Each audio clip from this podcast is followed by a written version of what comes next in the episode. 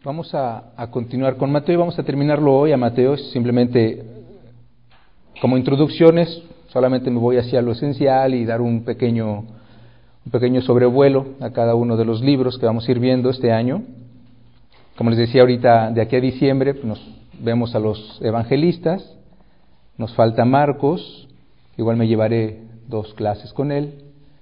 Eh, y después culminaré lo, lo, que el reste del año de aquí a diciembre con San Juan, para después ya en enero continuar con los otros escritos de, del Nuevo Testamento.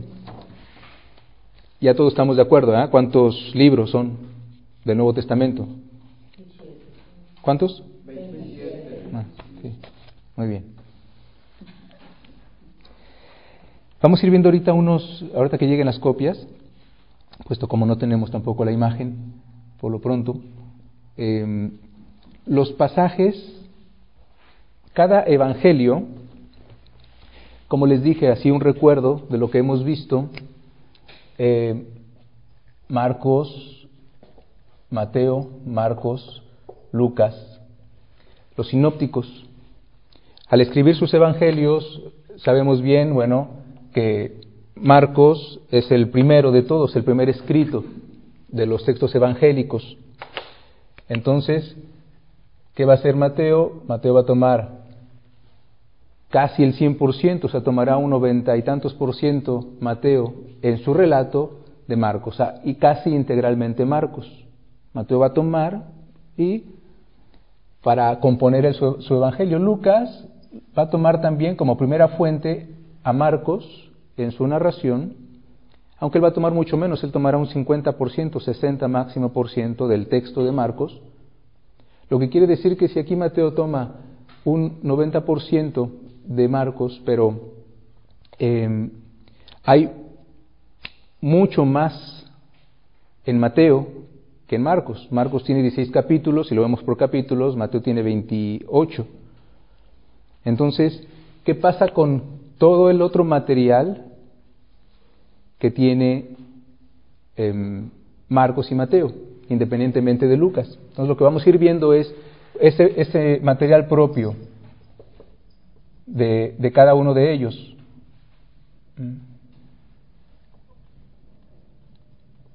Material propio. Es decir, aquello que solamente Mateo dice, pero que no dice Marcos y que tampoco dice Lucas.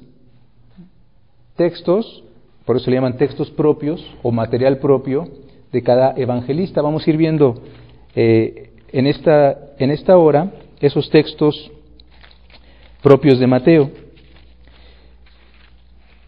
Les voy a ir dando así igual, como, como siempre que hago, ciertos detalles que no son más que detalles, son cosas importantes para que se nos vayan quedando y lo vamos repitiendo porque es la mejor manera también de que se vayan quedando. Eh, y esto porque mis otras clases de, de este mismo curso en otros lugares, veo como, aún después de haberla repetido cien veces desde el año pasado y todavía me siguen haciendo las mismas preguntas, digo, pues es que ya se los digo, son cuestiones que deben de ir quedando poco a poco.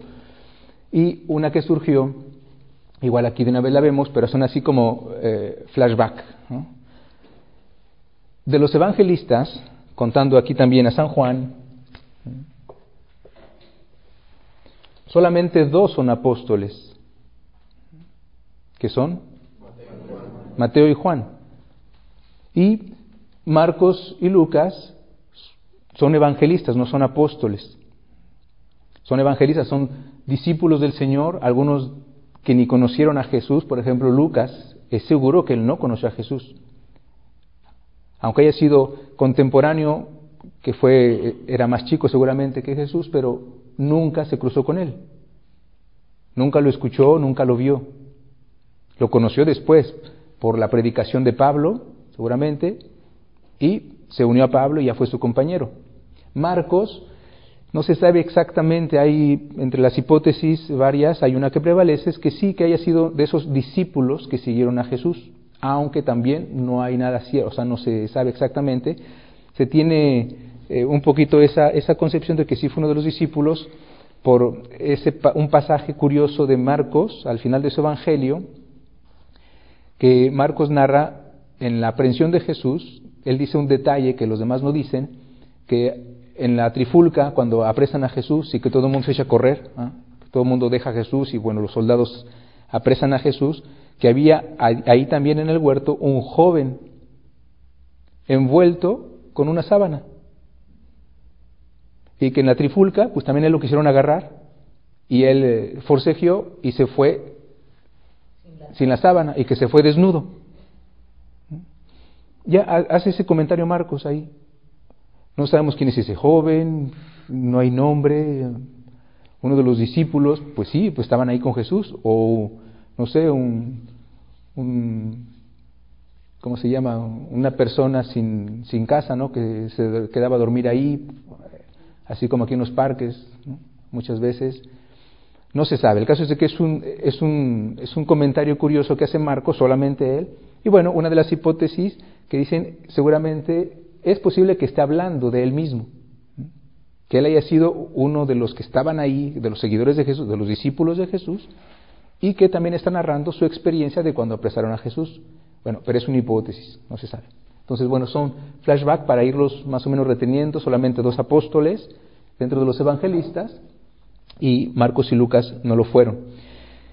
Eh, entonces, de los textos propios de Mateo, Ahorita que traigan las hojitas se las voy a dar, como no tenemos la, la proyección.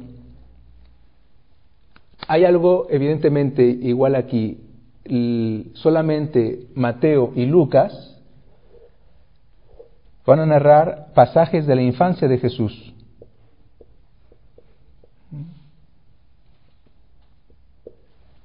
A todos los textos de Adviento y Navidad y de Reyes los tenemos evidentemente sea de Lucas y de Mateo, o de Mateo.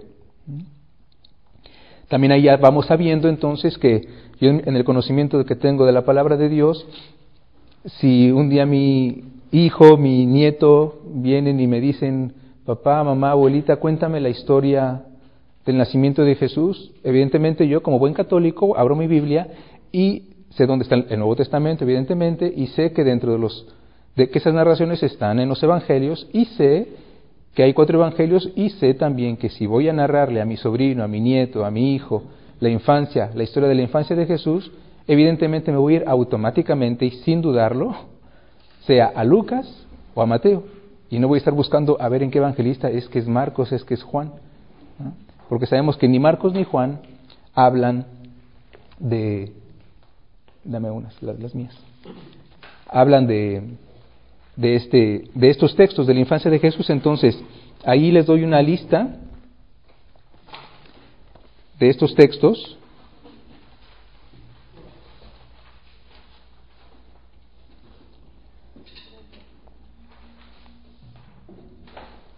Comenzamos ahí con el capítulo. Hay una genealogía al inicio, eh, la primera parte del capítulo 1. Pero Lucas también va a tener una genealogía, aunque van a ser diferentes las dos. No lo tomamos como propio, como tal, porque también Lucas hace una genealogía, aunque sean diferentes las dos. Una es ascendente, otra es descendente, etcétera. Entonces, eh, ahí sí hay algo de propiedad en, en Mateo, por el orden que él toma, pero como solamente es, una, es un sobrevuelo, prefiero evitarme esa genealogía y me voy a los textos que sí son realmente, que solamente cuenta Mateo. Ahí les pongo la anunciación a José. También es otro, otro detalle importante. Si queremos saber algo sobre José, o la mayor parte de lo que sabemos de San José, lo tenemos por Mateo. Es el que más habla de José, es el que justamente va a poner esos pasajes de la anunciación a José. Lo que los otros evangelistas hacen, pero muy, muy eh, brevemente, mucho más breve que Mateo. Entonces realmente de San José, por ejemplo, pues es al evangelista que más nos tenemos que referir para conocer un poquito más, aunque sea muy poco, dice más de lo que dice Marcos y Lucas sobre San José. Entonces tenemos aquí en el capítulo 1, 18 eh, al 25, este fue el principio de los orígenes no, este fue el principio de Jesucristo. María, su madre, estaba comprometida con José, pero antes de que vivieran juntos, quedó embarazada por obra del Espíritu Santo. Su esposo, José, pensó despedirla, pero como era un hombre bueno, quiso actuar discretamente para no difamarla. Aquí venimos, este texto que conocemos, la anunciación a San José que hace Mateo. Solamente él. Como siempre, em, una de las características de Mateo que les había dicho era que hay un estribillo que recorre todo ese evangelio. ¿Cuál es ese estribillo? ¿Se acuerdan? Fuerte. Para que se cumplieran las escrituras. Mateo tiene en mente de hacer ver que en todo lo que Jesús hizo o dijo, que en toda la vida de Jesús, desde su nacimiento, desde su, concepción, de hecho, eh, y su nacimiento hasta su muerte en cruz y su resurrección, él se enfoca en hacer ver cómo las escrituras, cómo las profecías, él las va realizando, que todo lo que anunciaron los profetas, él realiza esas profecías, en él está la realización. Aquí tenemos uno de esos momentos, al, hacer el anuncio, al estar narrando el anuncio a José, José que ya había decidido en su corazón por repudiar a su esposa, pero en el secreto porque sabía que la ley podía apedrearla, o sea, que la gente podría salir a apedrearla y matarla porque estaba escrito así en la ley. Entonces él decide finalmente romper el compromiso, por así decirlo, de dejarle su libertad, pues que se entera que está embarazada, pero piensa hacerlo en secreto, no difamarla. Ahí viene entonces el ángel para, para tranquilizarlo y Mateo pone esta profecía, le dice a José el ángel. Recuerda una profecía, la profecía de Isaías 7. ¿Mm? La Virgen concebirá y dará a luz un hijo y le pondrá por nombre Manuel, que significa Dios con nosotros. Ya el ángel está diciendo eh, eh, que es el Espíritu Santo quien la hará concebir, etc. Y claro, dentro de estas revelaciones, pues, eh, José era un hombre justo, pero al final de cuentas hay que vivir ese momento, ¿no? Que vengan y que te digan que tu comprometida está embarazada y, y que alguien te diga en sueños, no, pero pues es del Espíritu Santo, no te preocupes. Ah, sí, cierto, pues claro, es obvio. ¿eh? Entonces, la prueba de fe de José, un detalle que eh, simbólicamente hacen ver que José vive todo en la fe, es que siempre el ángel se le revela en sueños en la noche. Esta noche no es un sueño solamente el sueño físico, puede significar y sobre todo significa esta oscuridad de la noche. O sea que el cristiano, el, el, Hijo de Dios, caminamos en la noche, es decir, en la fe. Es un simbolismo para decir, es en la fe que tenemos que recibir esa revelación. O sea que no hay nada tangible en ese momento que tenemos que hacer un acto de confianza. Y aquí viene entonces, ¿cuál es el mejor acto de confianza? La escritura. Recuerda que hay una profecía, que el Mesías nacería de una virgen, el Emanuel, el Dios con nosotros nacería de una virgen, concebirá una virgen. Y bueno, entonces ahí entra esta actitud también de José, que va a ir marcando Mateo, que hace José, se despierta del sueño y hace lo que el ángel le dijo. hace lo que en revelación eh, él escuchó y que no ve la irracionalidad.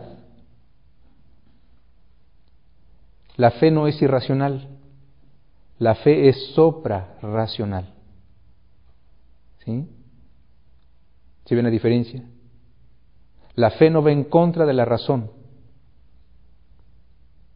Aunque aquí, evidentemente, ay, espérate, como que vino el Espíritu Santo y que tiene un bebé adentro y que no hubo concurso de hombre. Eso simplemente, ¿no? Hay leyes naturales y Dios las hizo y dice, espérate, eso, eso no puede ser. Eso nos puede parecer irracional, porque va en contra de la razón, porque va en contra de la ley natural. ¿Sí? Y podemos entonces concluir, no, esto es irracional, esto, esto no es cierto. O sea, esto es un cuento de niños, eso es un mito o algo así.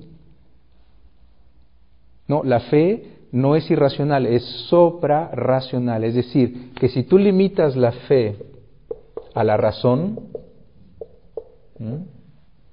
tú estás, estás encasillando la fe, justamente algo que es sobre natural. Los mismos términos lo dicen. Sobre, perdón, sobre la naturaleza humana. No es que vaya en contra, sino que está por encima, es decir, que tenemos una capacidad mayor que la del solo razonamiento humano, el solo modo humano de comprender las cosas.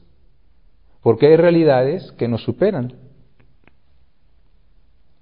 Y que con esto Dios no se contradice, simplemente Dios dice, es que yo soy el, el autor de la naturaleza y eh, esto no es arbitrario, simplemente que Dios es Dios y Él puede hacer lo que Él quiera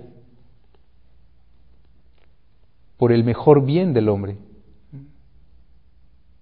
José siempre está en sueños, es en la fe, así Dios se nos revela, así tenemos que creer nosotros, así tenemos, así caminamos en la oscuridad de la fe.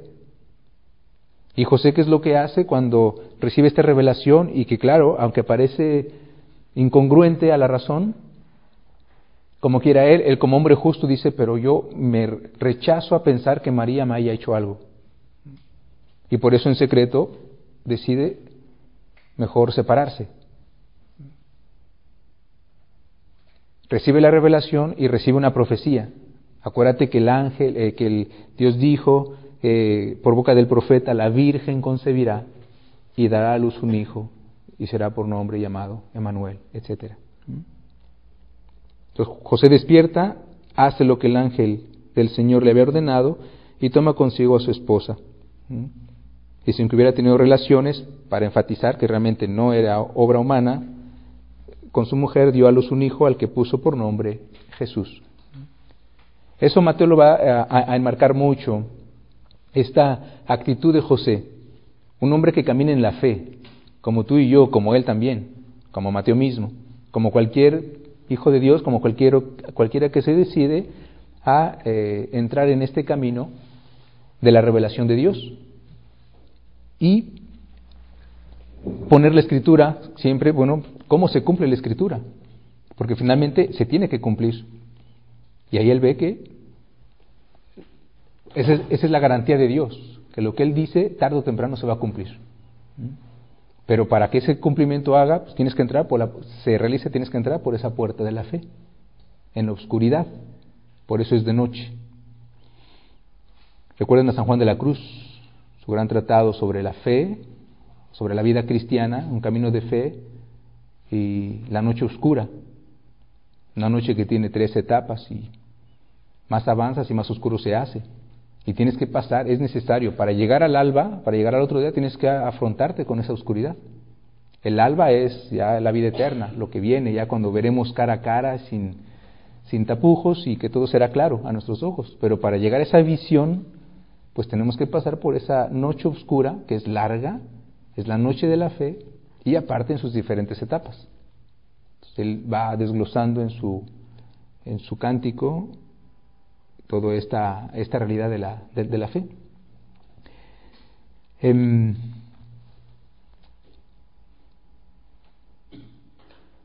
en el capítulo 2, la visita de los magos, una vez más, son textos que no dice, que son relatos que no están ni en Lucas ni en Marcos, mucho menos en Juan. esto es propio a, Mateo. La visita de los magos, eh, Belén en profecías también, en el capítulo 2, Jesús nace en Belén de Judea, en el reinado de Herodes, unos magos venían de Oriente, llegaron a Jerusalén preguntando, etc. No sabemos ese, ese relato. Lo mismo viene como siempre enmarcado con las profecías, como Mateo dice, cómo nos va guiando. Esto de los magos también estaba profetizado. Esta visita de estos magos de Oriente, de estos sabios de Oriente, también estaba en los profetas. Entonces va a buscarlo al Antiguo Testamento. Y también lo va a poner aquí para siempre decirnos para que se cumplieran las escrituras. En el versículo 5, ellos le contestaron, en Belén de Judá, pues así escribió el profeta, y tú, Belén, tierra de Judá, no eres en absoluto la más pequeña entre los pueblos de Judá, porque de ti saldrá un jefe, el que apacentará a mi pueblo Israel. Está haciendo referencia al segundo libro de Samuel, en el capítulo 5. Ahí tienen la referencia en las islas grandes, ya tienen en, en el paralelo, ahí tienen las referencias, para que vayamos a constatar justamente esta profecía, ¿no? Texto, el contexto del segundo, del segundo libro de Samuel, capítulo 5. Y ahí es la única profecía. Nos vamos al, a la huida a Egipto, la matanza de los niños inocentes, de los inocentes, en el versículo 13 del mismo capítulo 2 y siguientes. Hasta aquí también, como que vemos en la misma estructura de Mateo, hasta aquí, hasta ese versículo 12 del capítulo 2, vemos un, como si fuera el mismo orden del Pentateuco. Hasta aquí como que es, podríamos ver, es, un, es una comparación, ¿eh? Eh, el libro del Génesis. El libro del Génesis, enmarcado más o menos en, eso, en, este primer capítulo 1, primera mitad del, del capítulo 2, y a partir del capítulo del versículo 13 como que otra vez volvemos a a revivir lo mismo que el éxodo, es decir, hay un exilio, y hay que salir de ese génesis, de ese principio, y otra vez a, hacia el lugar que caracteriza o simboliza el pecado, el mundo del pecado, Egipto. Jesús vino a eso, a liberarnos, a sacarnos de ese pecado. Y Él viene, al, haber venido a nuestra tierra, al haberse encarnado, toma toda nuestra humanidad y Él mismo tiene que ir, o sea, baja hasta Egipto, para remontar con toda la estirpe de redimidos de ese, de ese círculo de pecado, simbolizado por Egipto.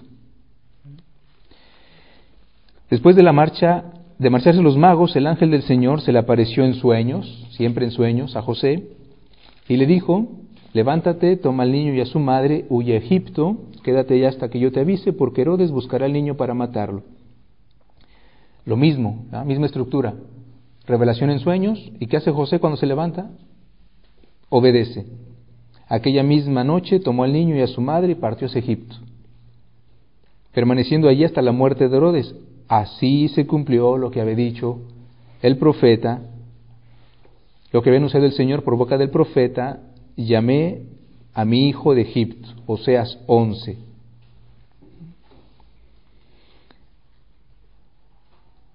Bien sabemos que entonces Herodes no se sale con la suya, pero se molesta mucho y manda matar a todos los niños de edad baja menos de dos años, para lograr matar a ese famoso rey que viene.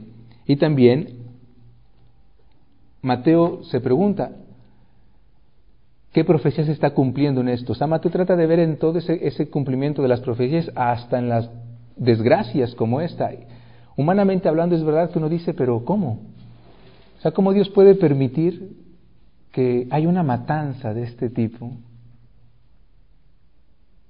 vemos en la, en la pictografía, en las imágenes, en, la, en las representaciones de estos pasajes, por ejemplo, em, la crueldad con la que los artistas han plasmado este momento. Se ve a los soldados llegando a las aldeas, arrebatando a los niños de los pechos de sus madres, unos ya con, con la espada clavada, así teniendo al niño, ¿no? o, echándolos al suelo, etcétera, y las madres pues alocadas llorando. O sea, claro, uno se imagina, la imaginación humana y el arte trata de representar estos momentos y uno se puede decir, pero pues no que Dios es paz, no que Dios es amor, no que todos somos sus hijos, porque unos bebés tienen que sufrir. No solamente la muerte, sino una muerte como esa. Y lo mismo, volvemos a, caer en lo mismo. Si todo lo bajamos a la razón, no, eso es, es, eso es simplemente hasta aberrante. ¿Cómo concebir a un Dios amor? A un Dios que dice que ama a todos los hombres y que los quiere salvar, y sin embargo, em, pues permite ese tipo de catástrofes. La interpretación, bueno, una interpretación que damos de ese tipo de pasajes se las di el año pasado, con, cuando estamos en el Antiguo Testamento, con las famosas guerras y los masacres del Antiguo Testamento. Entonces ya tenemos ahí una pauta de lectura también y de criterio. Aquí Mateo igual dice, bueno, esto, esto que está pasando, este dicto del emperador, si todo está en vínculo con el Mesías, porque es para matar al Mesías. Ah, ya bebé, bueno, vámonos al Antiguo Testamento, en donde Dios ha revelado que estas cosas iban a acontecer, para estar preparados. Es como ahorita, nosotros, Jesús nos dijo que los últimos tiempos estaban ya aquí. Es más, desde su ascensión ya entramos en los últimos tiempos. Y él dijo, voy a regresar. Yo voy a preparar solamente un lugar y regresaré por ustedes. Por lo tanto, trabajen, manténganse firmes, disciernen los signos de los tiempos, porque va a haber signos que van a preceder mi venida. Entonces, él ya nos dijo, tenemos, tenemos un libro eh, profético, el Apocalipsis, es en la era en la que estamos, y bueno, estamos esperando al Señor. Y Él nos dijo discernir los signos de los tiempos porque va a haber signos que van a presidir su venida, para que realmente no nos agarre desprevenidos. Pues así también en el Antiguo Testamento. Estaba anunciado que hay profecías que se van a cumplir. Entonces aquí también Mateo hace ese mismo eh, trabajo de decir, bueno, ¿qué profecía? Y encuentra Jeremías 31. En Jeremías 31 que dice en Ramá se oyeron gritos, Grandes sollozos y lamentos es Raquel que llora a sus hijos. Estos ya no están y no quieren y no quiere que la consuelen. La inocencia perdida, estos niños, ¿no? Porque pues es una vida inocente que es perdida, las madres pierden a sus hijos. Hay toda una simbología también. Estos hechos seguramente fueron, o sea, fueron históricos, así hubo esta matanza pero atrás de ello está toda la simbología. Son los, son los primeros mártires de Jesús, de hecho. Porque es por Jesús que ellos mueren. También no están muriendo por cualquier cosa. Es por Jesús, es porque quiere matar a Jesús y bueno, ellos se van a ir entre... Como Herodes no sabe quién es ni dónde está, bueno, pues todos los niños chiquitos de mi comarca los eliminamos Finalmente no es cualquier muerte tampoco. Es una muerte por Cristo. Aunque no lo sepan ellos, aunque no lo sepan sus madres. Pero Dios sí lo sabe. Y ahí justamente entramos en esa perspectiva sobrenatural, es decir, sí, dentro de esta catástrofe que es insoportable a la razón humana, hay un plan divino atrás. Que finalmente Pablo un día dirá en la carta a los romanos, todo lo que nos pasa, todo lo que nos acontece, todo, es para nuestro propio bien. Todo. Pensemos en Job en el Antiguo Testamento. Pensemos en Abraham. Y finalmente todo lo que les aconteció, aún aquellas terribles desgracias y aquello que humanamente o racionalmente era ilógico, irracional, insoportable, en el acto de fe entramos en esta sobrenaturalidad para poder entonces atravesar y pasar por esos escollos humanamente insoportables, pero que al final vemos un fruto mayor. Entonces aquí esa inocencia perdida de los niños, o representada por los niños. El pecado original vino realmente a eso, a arrebatarnos la, la, inocencia original, la gracia, el amor de Dios. Y Cristo viene a restituirlo. Y esta muerte es real, esta muerte en nuestro corazón es real. Nuestra inocencia fue perdida. ¿Cierto o no? O sea, eso lo sabemos, eso es algo que hace parte de los, del ABC del catecismo. Bien, pues aquí igual representado a través de esta matanza. Pero ¿qué le hizo Dios esa pérdida de la inocencia? Nada. Porque es el protoevangelio desde el capítulo 3 del Génesis. Ok, el pecado es real, ya hizo estragos, realmente nos, nos separó de Dios, mató la inocencia en nosotros, pero Dios dijo, bien, eh, vendrá una mujer y su descendencia pisará tu cabeza, aun cuando tú trates de morder el, el talón, etc. Entonces ya desde el Génesis viene esta, esta, esta obra de Dios que dice, pues aún ese pecado no me va a detener, aún esa pérdida de inocencia no me va a detener y sacaré algo mejor.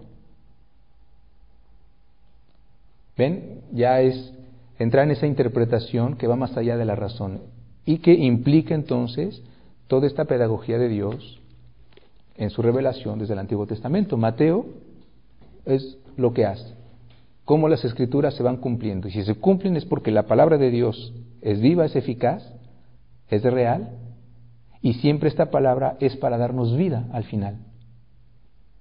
Porque Dios lo único que quiere, la única razón por la que se revela y por la que quiere o acepta o permite tales circunstancias en la vida, sean cuales sean, si lo vivimos en la fe, si le hacemos confianza, el que ve más, el que ve todo, al final veremos que la obra es mucho mejor.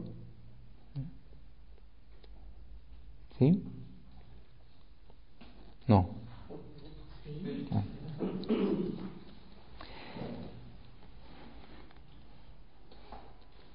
Otra profecía ahí mismo, eh, el ángel se le vuelve a aparecer por una tercera vez, en el que versículo 20, 19, 20, ya para decirle, levántate, Herodes murió, o los que querían matar al niño han muerto, regresa. José se levanta, toma al niño, lo mismo, misma estructura. El ángel se le revela en sueños, siempre en sueños, siempre es en la fe, que, o sea, no hay nada así de que, no, yo estoy con María y yo sé que Dios me guía, sí, pero es en la fe. No es forzosamente que haya tenido una revelación angelical. No forzosamente es eso lo que quiere decir aquí Mateo. Es una revelación que le viene, quizás él piensa también, porque es el concurso de la inteligencia con Dios, las escrituras, él escudriña las escrituras y ahí mismo él va encontrando esos, eh, decir, bueno, se entera de que ya murió, o sea, no es, no es forzosamente que haya tenido una revelación física, espiritual, divina, de un ángel. Es como cuando nosotros nos podemos escudriñar la Biblia, que estamos por tomar una decisión y bueno, invitamos a los amigos que hagan oración por nosotros y nos ponemos en oración, eh, tomamos textos bíblicos para saber, Señor, ilumíname, ayúdame a saber lo que debo de hacer, si digo sí, si digo no, si avanzo por aquí o me detengo. Y uno está buscando y en escritura vamos encontrando textos que nos dice, ah, caray, sí, por lo que parece ser que Dios me está diciendo, sí, sí, sí, avanza, sigue, sigue. O otros que me dicen, no. ¿Y qué hacemos? Tomamos una decisión. Muchas veces va a ser la correcta, ¿sí? el texto me decía bien que avanzara. Dios me respondió a través de... Y bien, no fue una iluminación, o sea, no fue una presencia eh, angelical que vino y que me dijo realmente, sí, haz eso, toma al niño y vete a tu casa, regresa porque ya él murió. Entonces no, no reduzcamos estas revelaciones angelicales a, que haya sido así, como con la Virgen María, por ejemplo. Pero tampoco es, em, tampoco hay que desechar que haya sido así. ¿Me explico? En una y otra que haya sido una revelación o el ángel que vino, aquí es en sueños también, si es en sueños es porque es en sueños también. Es decir, que no fue o sea, que, que, no estaba con los ojos abiertos para ver realmente una luz ahí o un angelito con alitas y que me estaba hablando. Sin sueños es porque deja esta perspectiva de las dos cosas. Aunque haya sido una revelación tal cual un ángel, tiene que también que ser un acto de fe.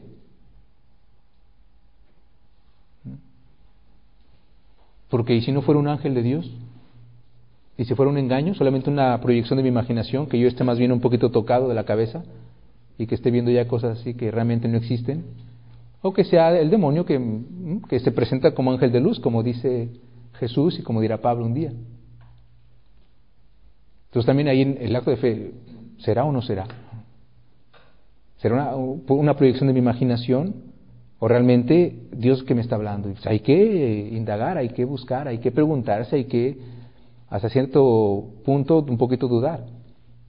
Pero cuando vemos, y pienso que por eso Mateo hace esta insistencia en la referencia a las escrituras, es por eso. A ver, espérate, o sea, vamos a ver esta pedagogía de Dios, así como nosotros ahorita. ¿Por qué espantarnos? ¿Por qué em, eh, sorprendernos de cómo Dios nos conduce? Padre, fíjese que tengo cinco años de convertido. Los tres primeros fueron un sueño. Todo era maravilloso. Yo sentía que el mundo me lo comía, sentirme perdonado por Dios después de todo lo que hice y me perdonó y comencé a trabajar en la iglesia y en grupos y esto y lo otro. Y todo fue maravilloso. Pero de dos años para acá, perdí mi trabajo, hay críticas y chismes en la iglesia, el pareció ya me quitó ese grupo, ya me dijo que ahorita más bien por fuera, tengo problemas en mi matrimonio, porque ahora no me comprende mi esposa, ahora dice que estoy mucho en la iglesia. Y uno puede decir, pero, o sea, ¿por qué? Al contrario, antes hasta me iba mejor. Y comenzamos a sorprendernos de que como que no funciona como nosotros pensamos que debería de funcionar. Más estoy cerca de Dios, pues entonces todo va a fluir, todo va a ir mejor, porque ahora sí tengo a Dios en mi vida. Porque ahora sí, normalmente, pues, Él conmigo, ¿quién contra mí, no? Y al contrario, veo que tengo problemas que antes no tenía y hoy la causa es Él. Y hasta con mi propia familia. Entonces venimos acongojados, sorprendidos, hasta espantados, y decimos, ¿y qué, por qué te sorprendes? Vayamos a los evangelios, vayamos a ver la vida de Pablo, vayamos a ver la vida de los apóstoles, veamos la vida de los santos. O sea, que eso que vives es exactamente lo que ellos vivieron, ¿por qué? Porque es encarnar el Evangelio. ¿Qué nos dice el Evangelio? Que vamos a pasar por todo eso. Mateo nos ayuda, nos enseña a decir, hagamos referencia a las profecías, a esta conducta de Dios con su pueblo, a esta pedagogía que tiene desde, desde el Génesis, y que finalmente no es nada extraño y que tenemos que conocer que tenemos que pasar por eso, que para que cuando nos llegue, como dice Jesús, levanten la cabeza y sonrían, porque su redención se acerca. O sea que el Evangelio no es solamente, el por ejemplo aquí de la Anunciación, que es Navidad para nosotros, ¿verdad? Bien, pues Navidad no es solamente pavo relleno y brindis, felicidad, paz y armonía. La Navidad esta Navidad de José, de María, dentro y más allá de la inmensa alegría de la Virgen María y de San José, de saberse los privilegiados, elegidos por Dios, de ella ser la madre del Salvador, de él, de ser el Padre de Jesús, el encargado de representar al Padre en esta tierra, esa dicha, ¿cómo fue vivida? En medio de persecuciones, de muertes. Entonces también aquí, bueno, no nos sorprende entonces que nuestra Navidad, que nuestra que esos pasajes que a veces quisiéramos vivir así solamente, que sea paz, armonía, felicidad, pues sí, es eso, pero dentro de una gran lucha también. Entonces no es sorprendente. Y por eso Mateo esa constante referencia en esta tercera anunciación a José, bien, lo mismo, él se levanta y regresa a, Jerusalén, pero al saber, dice aquí Mateo, que Arquelao gobernaba en lugar de su padre Herodes, tuvo miedo de ir allá, porque Arquelao era igual que su padre, si no es que peor. Y conforme a un aviso que recibió en sueños, un tercer aviso, Aquí ya no dice el ángel, sino un tercer aviso en sueños, siempre, siempre va a ser en sueños. Y la fe, cuando digo la fe no es solamente la elucubración espíritu intelectual, sino es la fe, pero con el concurso siempre de la razón. es la fe y también, o sea, pensar, si yo me entero de que el hijo de el que mató a esos niños y que perseguía a Jesús está reinando ahora en lugar de su padre y su hijo Arquelao es peor que su padre de desalmado, yo comienzo a hacer también conjeturas, ¿no? Y si Arquelao también, o sea, él, sabe de esta matanza. Y si su padre le dijo, ten cuidado porque no sabemos si el famoso rey de los judíos murió o no. O sea, uno, uno que va a saber, ¿no? Entonces ahí también José, esta fe, este estar advertido es también el concurso de la inteligencia, de pensar en las posibilidades y decir, mira, mejor prudencialmente hablando, pues ¿para qué nos vamos para allá? Mejor vámonos a, a Nazaret. Decide irse a Nazaret. Y sin saber con eso estaba cumpliendo también otra profecía. Si Jesús nació en Belén, si vivían, em, no vivían en Nazaret al inicio, ¿cómo es que vamos a comprender el que Jesús es el Nazoreo o el Nazareo? Bien, pues aquí Mateo también dice, hay una profecía y aquí se cumple, se sirve Dios de las circunstancias y entonces Él se va a vivir a la provincia de Galilea, también por eso será llamado el Galileo, Jesús de Galilea, y se instala en un, pueblo llamado Nazaret. Así había de cumplirse lo que dijeron los profetas, lo llamarán Nazoreo. Y está hablando de varias profecías, está hablando de Isaías, el libro de los jueces, donde se habla de este famoso Nazareno o Nazoreo. Ahí.